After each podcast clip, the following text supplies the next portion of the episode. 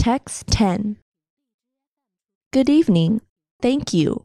One year ago, I introduced my father when he declared his candidacy.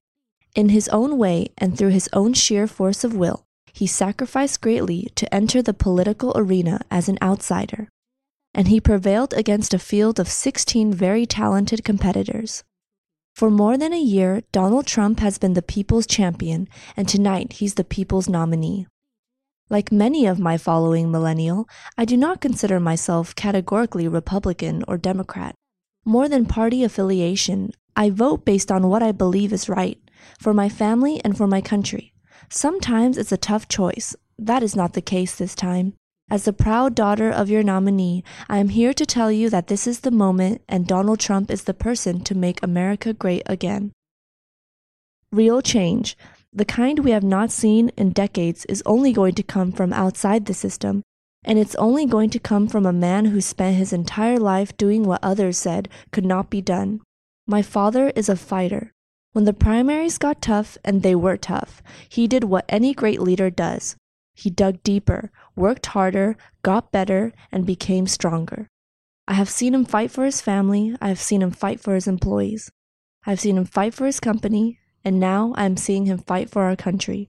It's been the story of his life, and more recently, the spirit of his campaign.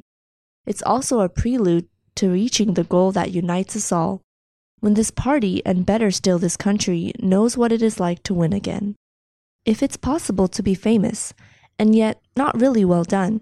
That describes the father who raised me. In the same office in Trump Tower where we now work together, I remember playing on the floor by my father's desk, constructing miniature buildings with Legos and erector sets, while he did the same with concrete, steel, and glass.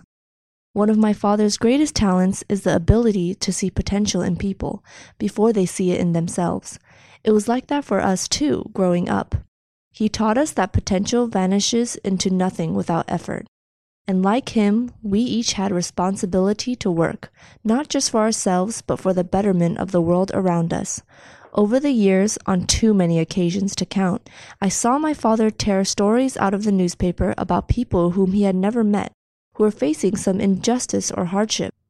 He'd write a note to his assistant in a signature black felt tip pen and request that the person be found and invited to Trump Tower to meet with him. He would talk to them and then draw upon his extensive network to find them a job or get them a break. And they would leave his office, as people so often do, after having been with Donald Trump, feeling that life could be great again. Words and expressions. Candidacy. Arena. Prevail. Champion, nominee, categorically, affiliation, primary, prelude, miniature, potential, injustice, signature,